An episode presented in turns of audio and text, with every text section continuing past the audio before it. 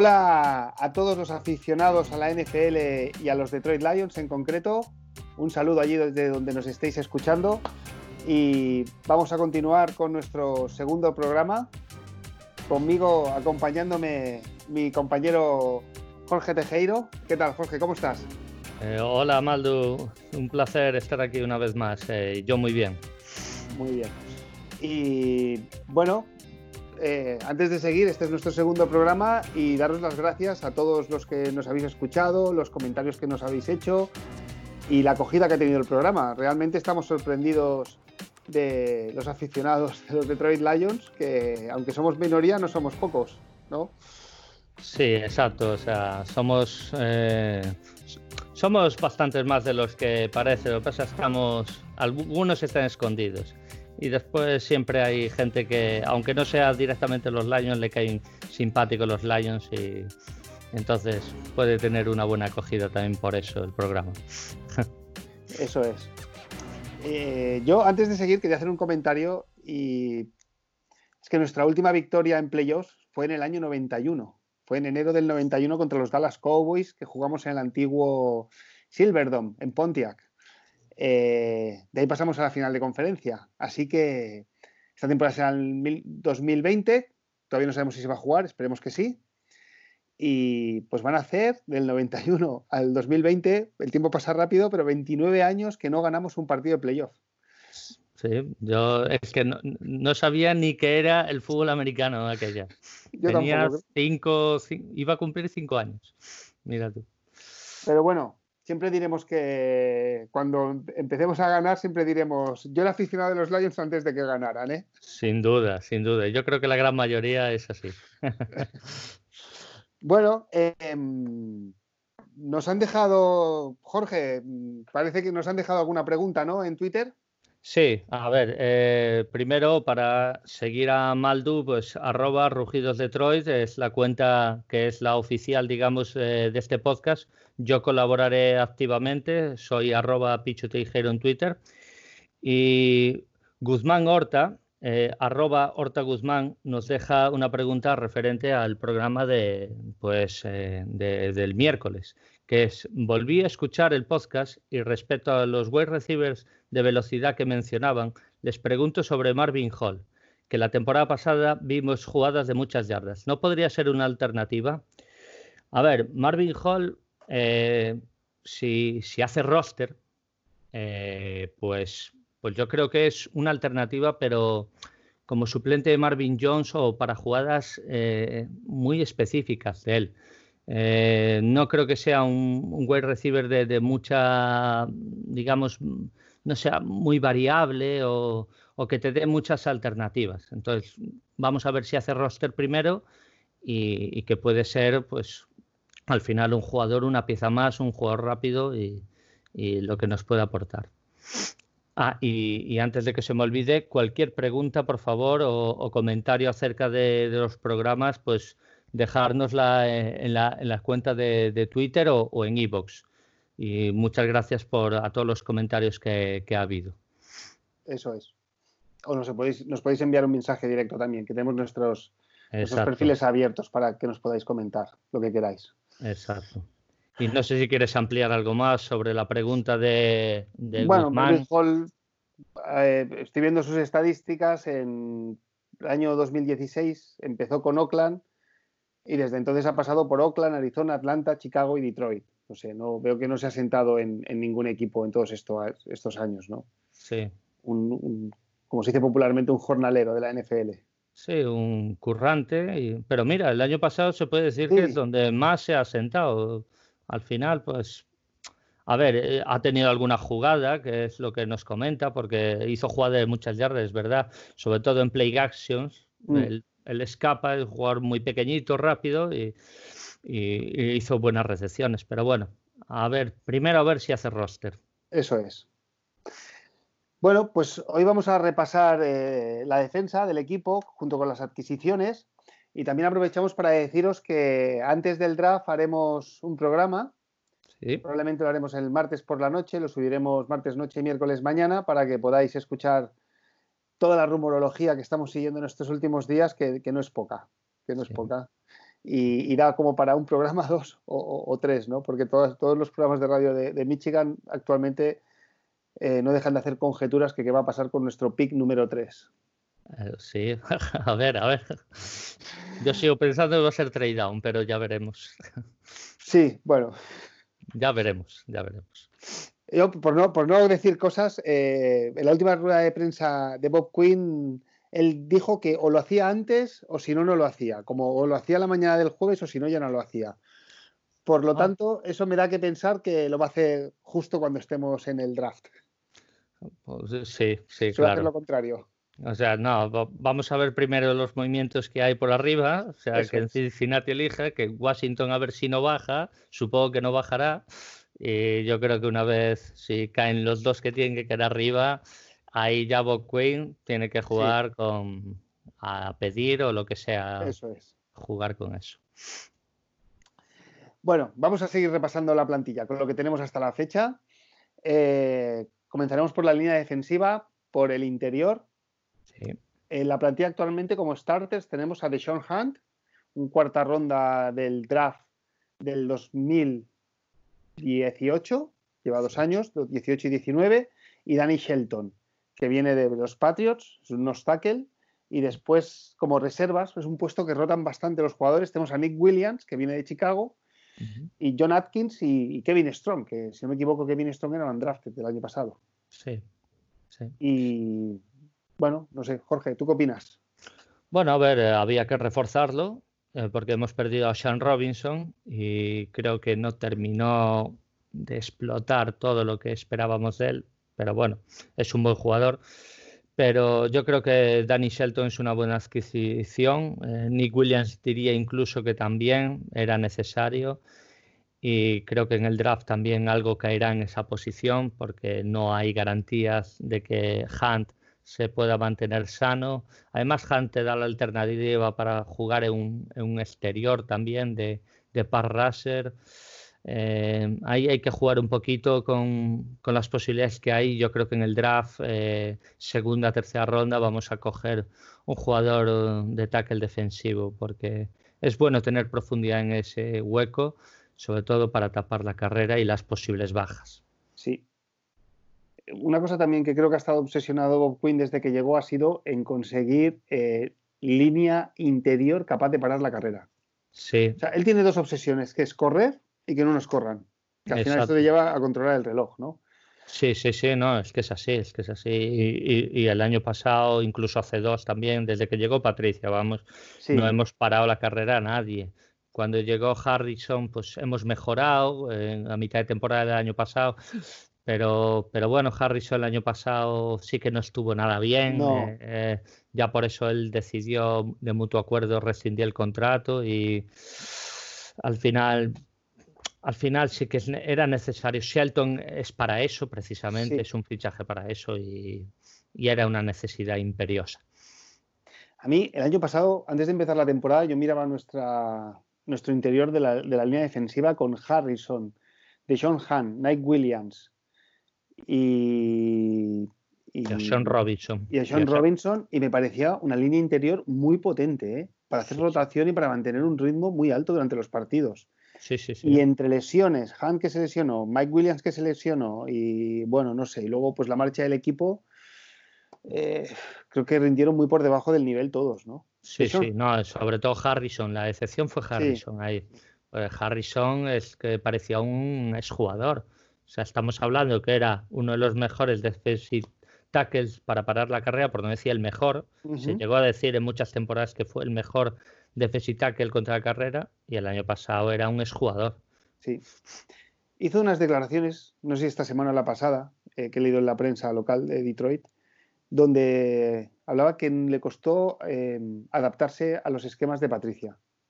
Puede ser. Él estaba acostumbrado a jugar siempre en una posición que es Technic One, eh, y Patricia le podía llegar a hacer jugar de Technic 1, de Technic 3 o de Technic 5, ¿no? O sea, que es en la posición entre, entre el center y el guard, o entre el guard y el tackle, y bueno. digamos que él quiere estar en el centro y, lo movía más. y lo movía más al exterior, ya, ya, ya. a ver, eh, Patricia ha tenido problemas con todo Dios desde que ha llegado. ¿eh? Sí, pero luego Mike Williams cuando ficha, fichó diciendo que él había fichado por los Lions para jugar con Patricia. O sea que algo, a pesar de las dos temporadas que llevamos con él, algo tiene que tener cuando ha sido capaz de traer jugadores y cuando está siendo capaz de traer a sus exjugadores a, a jugar con él, ¿no? A ver, sí. A ver, eh, yo creo que Patricia. Es que yo ya no sé por dónde cogerlo. Yo creo que es el típico profesor que le tienes cariño, que es exigente, pero que en el fondo no parece mala persona. Pero no a todos le entran por los mismos ojos, evidentemente. Yo no puedo enseñar a alguien con una personalidad dar las mismas técnicas que a otro que tiene una personalidad diferente. Entonces, eso es algo que nosotros no podemos saber. Eh, Patricia tiene su forma de trabajar y habrá jugadores que, que, te acepten bien esa forma de trabajar o estén a gusto y otros que no. Entonces, mm, es un poquito especulación, pero, pero muchos han tenido problemas. Mm, Sobre todo la vieja, guardia, ¿no? Exacto, Darío Slay, estoy seguro que Glover Queen, que era nuestro capitán, eh, este, el receptor de Show Money, también, sí, Golden eh, Tate. Golden Tate, eh, ha habido muchos que ha habido problemas y se han ido por, por tener problemas con él. Bueno, ahora con todos los que tenemos, imagino que querrá seguir implementando su estilo, va a seguir perseverando y la idea es que los nuevos que vayan llegando lo vayan aprendiendo de los veteranos. También, también. Imagino que esta es la idea. Eh, claro, y no es lo mismo, o sea, si tú drafteas un, ahora un rookie, ¿no? Y no es lo mismo que esté con Shelton, que sabe cómo va, Eso porque conoce a Patricia, que no esté con Hunt, que ha trabajado poco por las lesiones o tal. Eh, o sea, él quiere tener un veterano también ahí con él. Y también por eso también el fichaje Flowers, que era, era conocía el sistema de Patricia y de, de los Petrios. Sí, Harrison también habla de Flowers, que puede jugar en muchas posiciones dentro de la línea defensiva. Sí, Flowers. sí además es muy trabajador, Flowers. No, no, te va a hacer grandes números como te puede dar Khalil Mack o, Bob Miller o u otros jugadores, pero en cuanto a trabajo, él nunca te. Él, él siempre va a pensar el bien del equipo. Él no va a pensar en hacer un sack si, Correcto. Eh, o sea, si, si, el beneficio es quedarse a cobertura, se queda a cobertura, no protesta y que otro haga el sack. Él nunca te va a molestar. En cambio, es otro, es como el que dice que yo quiero marcar el gol, si no marco el gol no estoy feliz. Pues no, él no es de ese sentido, él es más profesional. Correcto. De cara al draft, ¿la necesidad cómo la ves? ¿Alta, media o baja? Yo la veo alta en el sentido de que segunda, tercera ronda. Yo ahí es necesario. Estaba mirando, Danny Shelton es un undrafted, si no me equivoco. Un jugador generado, o sea, creado por los Petrios, uno más de una lista de un millón. Porque ahora no sé en la ronda, pero Trey Flowers diría que no fue, cuarta o quinta ronda, ¿eh? ¿eh? sí, fue una, sobre una ronda baja y. A ver, en cuanto a números, tiene sentido que fuera una ronda baja. Lo que pasa es que se va haciendo él como persona, con profesionalidad y trabajando para un gran entrenador como Belichick. Eso es. Bueno, vamos a seguir la posición. Vamos a, al Edge, al línea por fuera. Sí.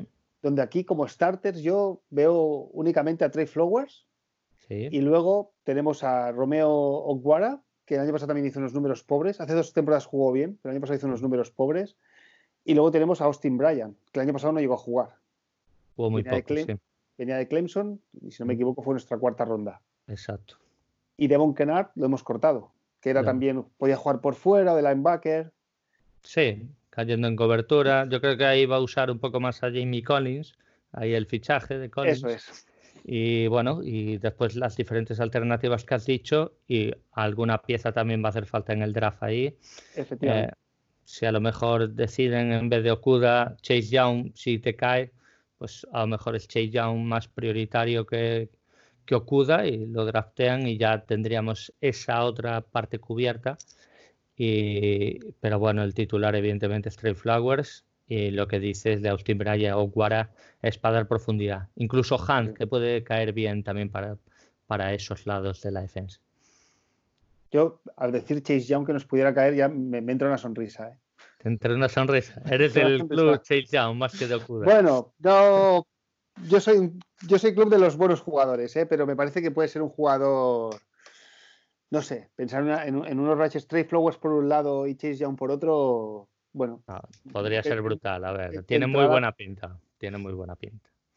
De entrada me, parece, me parecería que, no sé, presionaríamos al quarterback. Sí, a ver, sería una adquisición importante, eso sin, lugar a dudas, vamos. Luego, pues solo hay que ver lo que ha hecho Bosa en los San Francisco y cómo ha cambiado la defensa, ¿no? Sí, sí, claro, es un buen ejemplo. Pero bueno. Bueno, San Francisco es un poco, estaba, estaba el año pasado como estamos nosotros ahora. Yo es un, equipo donde me miro en el espejo, ¿eh? ojalá Dios te oiga, pero, pero bueno, yo veo, ya, ya hablaremos de lo que. Sí, ya hablaremos, ya hablaremos. hace dos años estaba casi igual que nosotros. O sea, se había lesionado, un, pick muy bajo en el, en el draft. Y bueno, es que es un deporte que hablamos que es de entrenadores. Hay que, darle, hay que darles tiempo, ¿eh?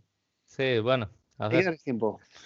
A ver, también darle mucho tiempo es eh, llevarte más al desastre. Así que hay, hay doble barra de medir. Sí, sí, sí. Pero bueno, el tiempo lo va a tener, eso seguro. Patricia ya tiempo ha tenido. Sí, eso sí. Tiene. Bueno, a mí, para mí en esta posición hay un jugador que todavía no sabemos que es Austin Bryan. No sabemos su potencial, ni cuál es su nivel realmente. A ver, Austin Bryan. No sé si jugó un partido, ¿eh? Eh, no sé, creo que estuvo bastante lesionado. Eh, no lo sé, realmente creo que sí, que tiene razón. Jugó un partido, un par de partidos, pero yo creo que estaba tocado físicamente. Creo que también cayó en, eh, el draft por, eso. aunque también hay que decir que, que, bueno, que los expertos, esa línea que era de Clemson, que era muy potente los cuatro, el más débil era Austin Bryan. Y bueno, entre los problemas físicos y que era el menos talentoso, pues eh, cae por eso. Lo drafteamos nosotros, creo que es una buena adquisición, pero todavía no ha podido demostrar nada. Le queda mucho trabajo aún por hacer. Sí. Pero bueno, también tenemos claro que a Bob Quinn no le tiembla la mano a la hora de cortar jugadores. No ah, tiene ningún problema en, decir me he equivocado y lo corto. Sí, por tanto, si a estas alturas está en la plantilla todavía es porque le ven potencial. Sí, claro, es que a ver, al final es un año solo. Sí, sí, sí. Yo creo que mínimo un rookie creo que debe tener dos años, ¿no? O sea, una vez lo drafteas, darle dos años de, margen de trabajo. Bueno, sexta, séptima rondas, ¿no? No, se pueden cortar antes porque ya directamente lo ves que no vale, pues, pues lo cortan. Eh, pues sí, eso puede ser también. Bueno, ¿tú aquí cómo ves la prioridad? A ver, eh, es necesario también segunda, tercera ronda si no cae Chase Young eh, lo, veo, lo veo necesario que un parraser, ya sea linebacker exterior o, o defensive end puro y duro, es necesario, sí. Para mí es alta, ¿eh? Yo llevo, pero me equivoco, ¿eh? Me equivoco siempre, pero llevo dos años diciendo que iban a ser nuestra primera o segunda elección en el draft. Eh, pues a ver, puede ser. Lo que pasa es que al final hay que mirar los baremos de los jugadores.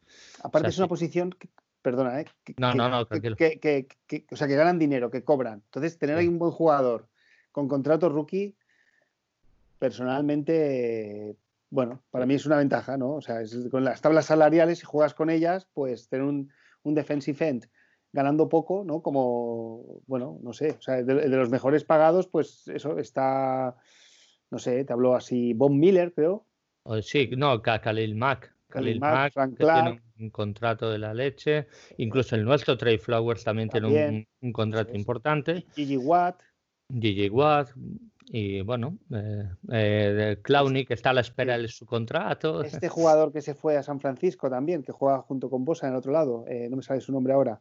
El que ha firmado ahora Armstead o, Wagner. Ah, D4, también. sí, sí. Eso es. Por lo tanto, yo, bueno, a mí entonces siempre pienso que puede ser un jugador, o sea, es una posición que la podemos draftear en posiciones altas. Sí, sí, sí, yo creo que sí. A ver, yo repito, si, no, si Chase aún no cae en primera, mm, es que tienes que draftear otra posición.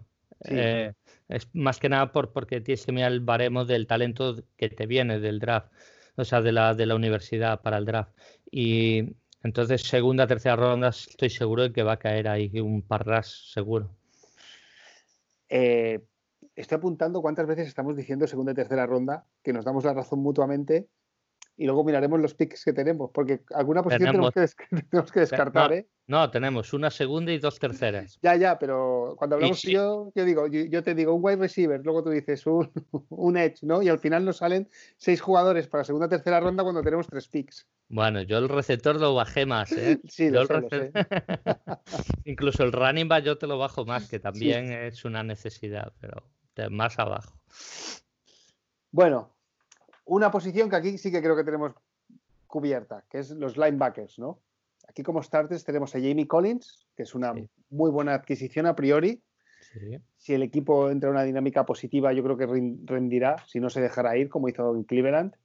Pero bueno, tenemos Jamie Collins, Jarrett Davis y Christian Jones como titulares, podemos decir. Y como reservas, pues Yalani Tabay, que es nuestra segunda ronda del año pasado, y luego pues ya profundidad con Jalen Ravis Mavin o Miles Killebrew, que si no me equivoco este va a ser ya su quinto año.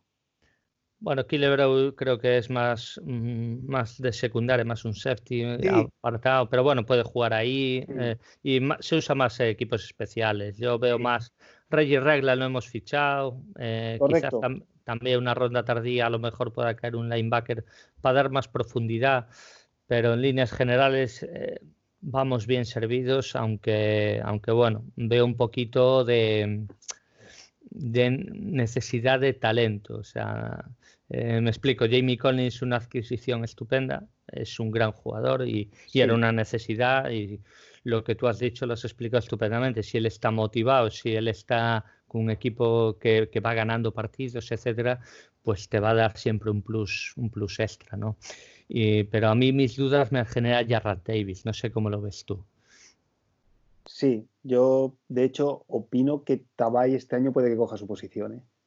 Sí, o Chris Jones eh, cayendo un poquito más a un lado, Chris Jones que sea más sustituto y usar dos puros en el centro. Bueno, ahí a ver cómo juega Patricia con, con eso. Pero bueno, lo hablamos en el último programa, es un jugador que, que, lee mal, lee mal. Sí. Llega tarde. Sí, no, no, se comen muchos placajes. Y los placajes es que no sé, los va a coger eso. Y mira que está fuerte, ¿eh? Porque vamos, creo que te cruzas con él por la calle y te da miedo, ¿eh? No, no, vamos. 90 y pico, vamos, es súper cachas y se ha puesto fuerte además, ¿eh? Vamos, un callejón sin salida, vamos, para encontrárselo, sí, eso seguro. Pero, pero las lecturas que hace son, son, son pésimas, son pésimas. Es que ese es su defecto, el instinto, ¿no? Tiene el instinto de la posición y tiene la condición física, es buen placador. Sí, lo es eh, un poquito lento en cobertura, pero bueno, eso se puede suplir en un buen esquema defensivo, ¿no? Pero, pero a mí que, estés leyendo una jugada de carrera donde el placaje esté por tal y siempre te comas eh, al mismo tío tres, cuatro, cinco veces en el mismo partido, pues a mí me toca las narices bastante, ¿no? Eh, y ese es el problema de Jarrett Davis. Y... Sí, y luego que está fuerte, que a veces digo, jo, pero tira, no sé, yo a veces veo que lo que tú dices varias veces, digo, no sé, tíralo, cómetelo, o sea, cógelo pero y... Pero si, si tú estás fuerte, tú esperas llegar al running, va, por ejemplo, y, te, comes el bloqueo de un fullback. Por eso, ya. Pues, pues eh, claro, eh, atrás va. sí, sí, es que, es que tiene muchos problemas de, instinto y de, y de lectura. Y también culpo, como ya dije el programa pasado, a Patricia. Patricia no ha formado a este jugador. Patricia también tiene gran parte de culpa de, no haber mostrado, pues ya sean esquemas, ya sea por pues, enseñarle vídeos, enseñarle eh, estrategias, yo qué sé, lo que sea, para, para, para, que no tenga siempre el mismo problema. Y al final, pues yo culpo un baremo. Primero Jarrah Davis, después Matt Patricia, que tiene una gran parte de responsabilidad en él. Sí. Yo creo que a lo mejor este año lo sacan al exterior, ¿eh? Pues puede ser. jugadas de blitz. Sí, de blitz no entra mal, entra rápido, tal. entra rápido, es fuerte. Eh. Sí, sí. A, ver, pero claro, eh, yo sí que confío en que Tabay, lo que tú dijiste, que, pueda dar un pasito adelante. Sí, es lo que hizo Will Harris, ¿no? Ha estado, bueno, empezó en, reserva, luego fue jugando en el exterior, ha ido mirando y tal y como juega en la Universidad de Hawái, yo creo que su rol es eh, estar en el centro y mandando. El, el, el, Hawái era el que mandaba en la defensa. Sí, no, no, es que, a ver, es que el tío además físicamente es un toro, es increíble la velocidad lateral que tiene, tiene una velocidad lateral muy buena, es muy buen placador también y es mejor que Jarrah Davis a la hora de, caer en cobertura incluso. Eh, ya. sea porque es más grande, ya sea, pues no sé, porque tiene mejores instintos para mantener una distancia con, el que esté cubriendo, ¿no? Y, creo que Tabay, en principio, me parece que tiene más instinto para la posición que Jarrah Davis. después ya veremos, evidentemente. La gente, la gente nativa de Hawái, aparte, están un poco están un poco locos y van, van, van, van sin. no dan segundas oportunidades, ¿eh? No, no, aparte, acuérdate el fumble que forzó, no sé si a Filadelfia. Eh, hubo varias jugadas que, que, yo dije, joder, para el Tabay, el Tabay este. Tiene madera, tiene madera. Ahora hay que lijarlo bien, pulirlo. Bueno, aquí las necesidades en el draft a ver, las veo bajas porque estamos cubiertos. Sí. Pero en calidad, evidentemente, falta un poco más de calidad. Pero bueno. A no ser que cayera algún jugador. El año pasado, eh, bueno, un ejemplo es Isaac Nauta, que era un, Titan y volvimos a fichar un Titan, creo que fue en sexta ronda, ¿no? Claro, o sea, a ver, si te cae un sexta ronda, un linebacker que veas con posibilidades y para formar, pues ¿por qué no? Claro. Bueno, vamos a seguir eh, bajando en la defensa y vamos a llegar al puesto de cornerback. Aquí sí que hay una gran. Bueno, no hay unanimidad, ¿no? Aquí es donde yo veo la mejor posición de la defensa. Lo creía el año pasado, que hubo muchos problemas, y lo creo este año, de verdad. Ya. Lo que pasa el año pasado, por los diferentes problemas que hubo, pues hubo muchos, muchos agujeros, pero, pero bueno, yo no sé qué crees tú de la posición de cornerback en especial bueno, el fútbol americano moderno nos dice que es una posición clave, ¿no? Cada vez se juega más al pase. Sí. Los quarterbacks no se les puede tocar, por lo tanto los cornerbacks cada vez tienen más peso y tienen más importancia, ¿no? Sí. por eso también. Con el fútbol, que tampoco me gusta hacer muchas similitudes, pero van a ser como los laterales. No es lo mismo un lateral de hace 20 años que un lateral hoy en día, ¿no? Y un lateral es un extremo, ¿no? Pues hoy el cornerback, un cornerback que te tape bien a un wide receiver, que no le deje recibir, y que además te puede hacer durante la temporada tres o cuatro intercepciones, es que te da. Sí. No, es que es así, como, como dices. Por eso yo priorizo más la necesidad en Okuda, porque si, si Okuda es el diamante que se espera, tienes ahí el sustituto de Darius Slay, que evidentemente es una pérdida brutal, pero mm, ya, ya que hablamos de Darius Slay, pues mira, mm, eh, Darius Slay, yo le tengo un cariño muy especial. A mí llegó a ser con Stafford mi jugador favorito de Lions, porque cuando había complicaciones él levantaba al público, él nunca hizo ningún mal gesto a ningún rival, siempre con la sonrisa, eh, siempre positivismo, incluso cuando se perdía el positivismo, una sonrisa. Y yo eh, es un jugador que le tengo un especial cariño, espero que le vaya estupendamente en Filadelfia y que el dinero que le ha conseguido se lo ha ganado y, y chapó, y chapó por él. Pero creo que su ciclo terminó con nosotros. Terminó, no puedes pagar ese dinero y, se, tenía que haber, se tenía que ir. Y ya está, se separan los caminos, es el fin de un ciclo y muchas gracias Darius. Mm, y ya está, y yo puedo entender que haya tenido diferencias con, con Patricia, no me pareció correcto su forma de irse en ese sentido, que puede que tenga razón, pero no me parece correcto. Pero bueno, independientemente de eso, su ciclo acabó. Muchas gracias. Y ahora creo que es el, paso a, otros jugadores, como puede ser Jeffrey Okuda de, en, el draft. Otro fan, si al final no viene Okuda, pues será nuestro cornerback uno, evidentemente. Sí, eh, bueno, aquí como starters, en teoría, Desmond Trufant se juega últimamente mucho con tres cornerbacks. Justin Coleman, que es un cornerback de slot. Y Oruguaraye, ¿no? Claro, Oruguaraye va a depender si viene Okuda no viene y va a ser de, rol pues secundario, si viene Okuda, evidentemente. Y Trufant pasaría más a ser un cornerback 2 y Okuda el 1 pero Origuarille, a, ver, Trufán también dicen que ya es veterano y que a lo mejor está un poco cascado físicamente, entonces yo creo que Oruguarille va a ser muy necesario en la temporada. ¿no? Eh, vamos a ver, vamos a ver qué cae en el draft. Necesidad alta. mm, ahí sí que lo, te digo que sí. Necesidad muy alta. yo en Uruguay tengo, tengo, no sé, tengo fe. O sea, yo de hecho me puse muy contento cuando lo drafteamos, ¿eh? Yo también. Pero bueno, si cayó la quinta ronda es por algo. Claro, físicamente a lo mejor tiene problemas, eh, a saber, a saber. Luego, como bueno. Mike Ford, que es un undrafted, que lleva ya dos años jugando, que no lo ha hecho mal. No, también es cierto que cuando ha jugado ha sido cuando han llegado los partidos en los que no nos jugábamos nada. Sí, a ver, y evidentemente le atacaron mucho también. hablando de Darius Slade, tenía, eh, bueno, yo lo llamo inteligencia espacial, ¿no?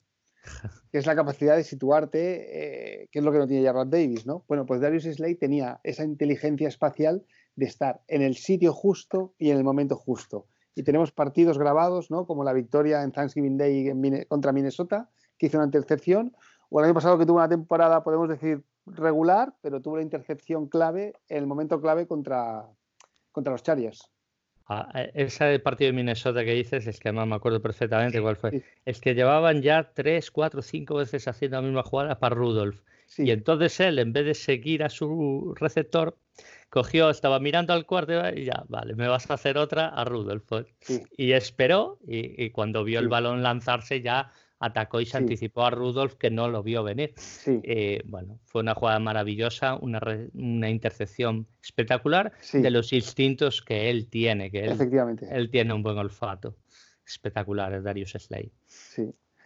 Eh, y yo Dokuda espero que sea, si lo drafteamos, eh, mejor que él incluso. Mira lo que te digo. En el man to man yo espero que sea incluso mejor. Sí, sí, sí, sí. No, no, eh, hay unanimidad, podemos decir, en toda la prensa de Detroit de que, de que nuestro hombre es Okuda. Para mí lo es. Sí, bueno, no sé. Yo es que yo siempre opino de los entrenadores que ellos son los que ven entrenar a los jugadores y saben lo que tenemos. ¿no? Entonces, para mí, hay una serie de, de, cuatro o cinco jugadores en la plantilla que no los hemos visto, pero que están entrenando con ellos. Y uno de esos jugadores es Oruguarelle, ¿no? Eso si ellos piensan que puede ser una estrella o un cornerback uno, pues a lo mejor prefieren priorizar otra posición. Pero no, lo, sé, no sé yo. Pero bueno. Pero al final, eh, como digo yo, son, ¿cómo se dice? Son, eh, pueden jugar juntos. No, no, tener dos cornerbacks, bueno, es que te da, porque eh. algo que dicen de Okuda que tampoco tiene números porque es que no le atacaban.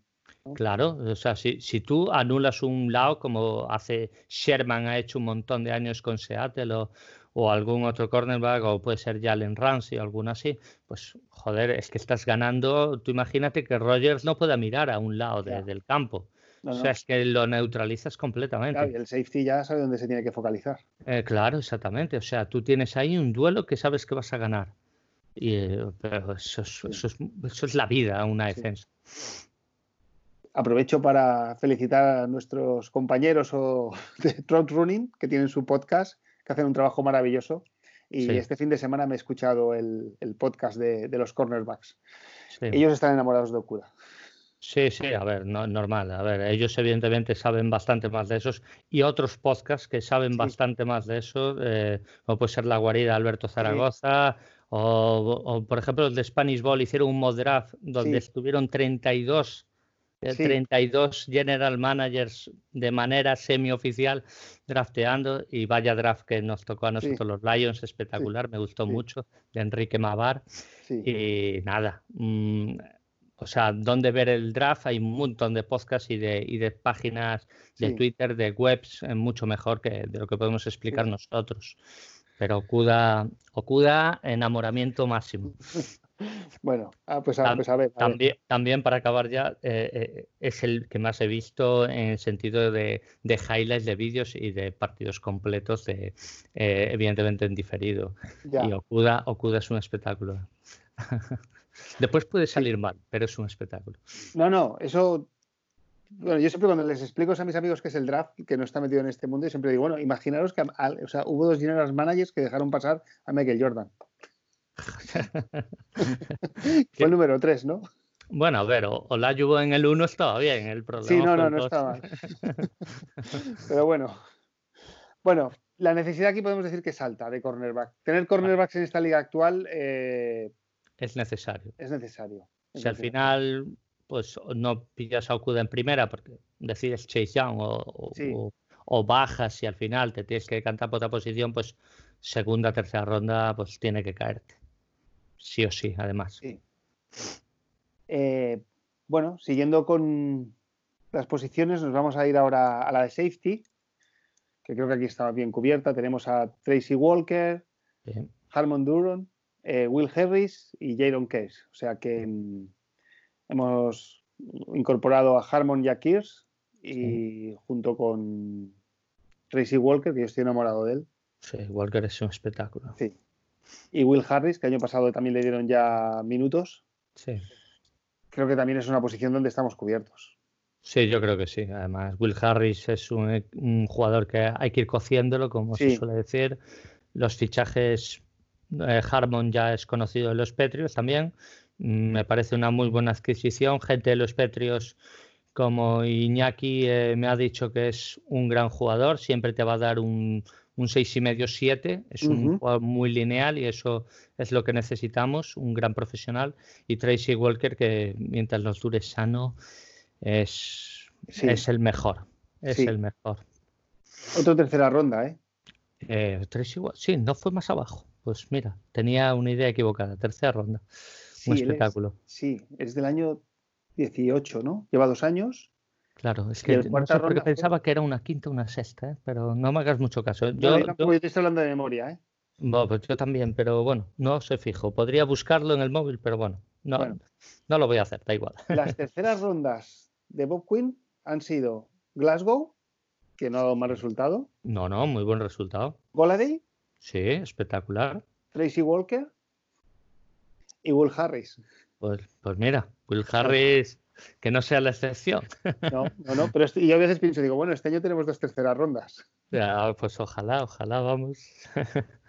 sí, va, pues eh. aquí cubierto.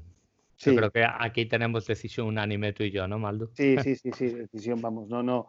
Es otra posición que estamos perfectamente cubiertos y, y además el que nombraste antes, Killebreu, que se usa más para equipos especiales, pues bueno, pues si tienes, por el que sea, un porrón de lesiones ahí, pues puedes tirar de él.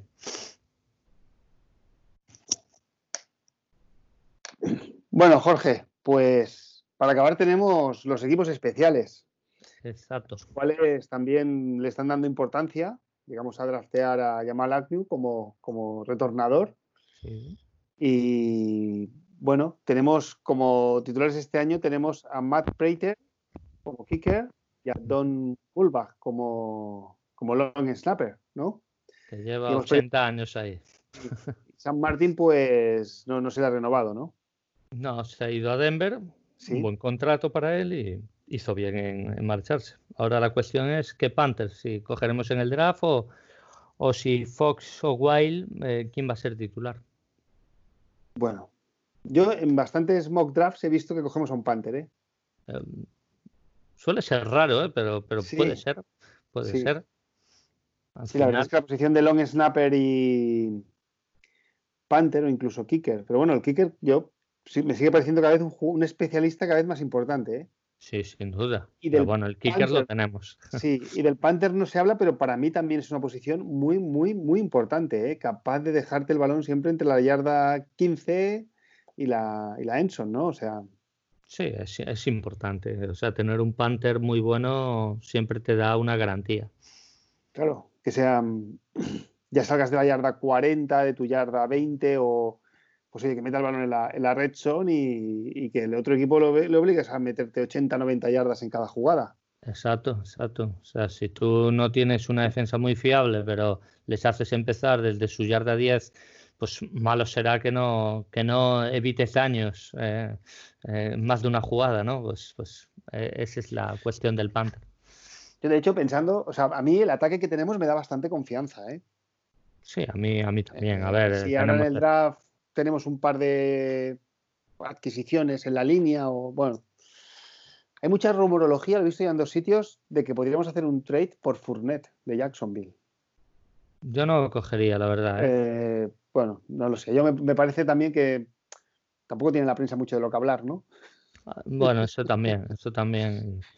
en general, ¿eh? Sí, en general, digo, es que vamos, lo único que hay esta semana es el draft, ¿no? Que imagino que va a batir récords de audiencia, pero, Pero bueno, pensando que yo con nuestro ataque, que estoy bastante confiado, ¿no?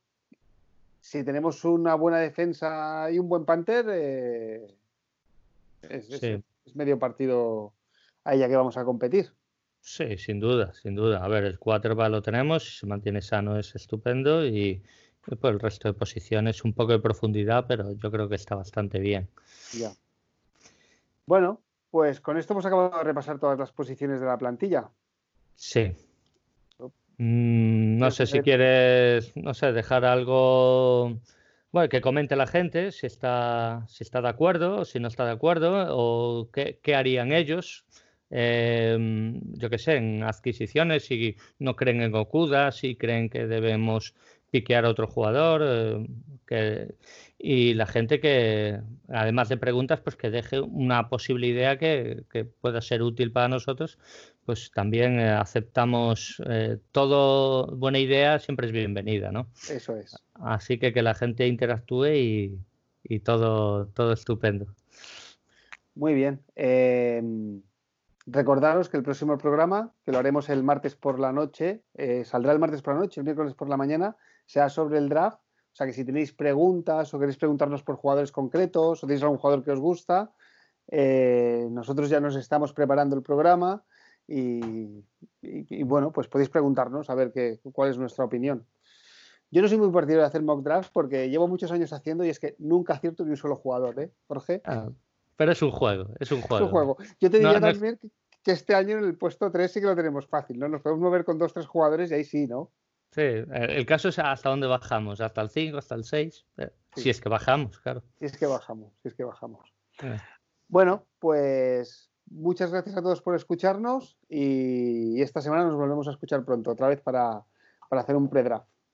Venga, un saludo, Maldo. Hasta, luego. Venga, Jorge, hasta luego. Adiós.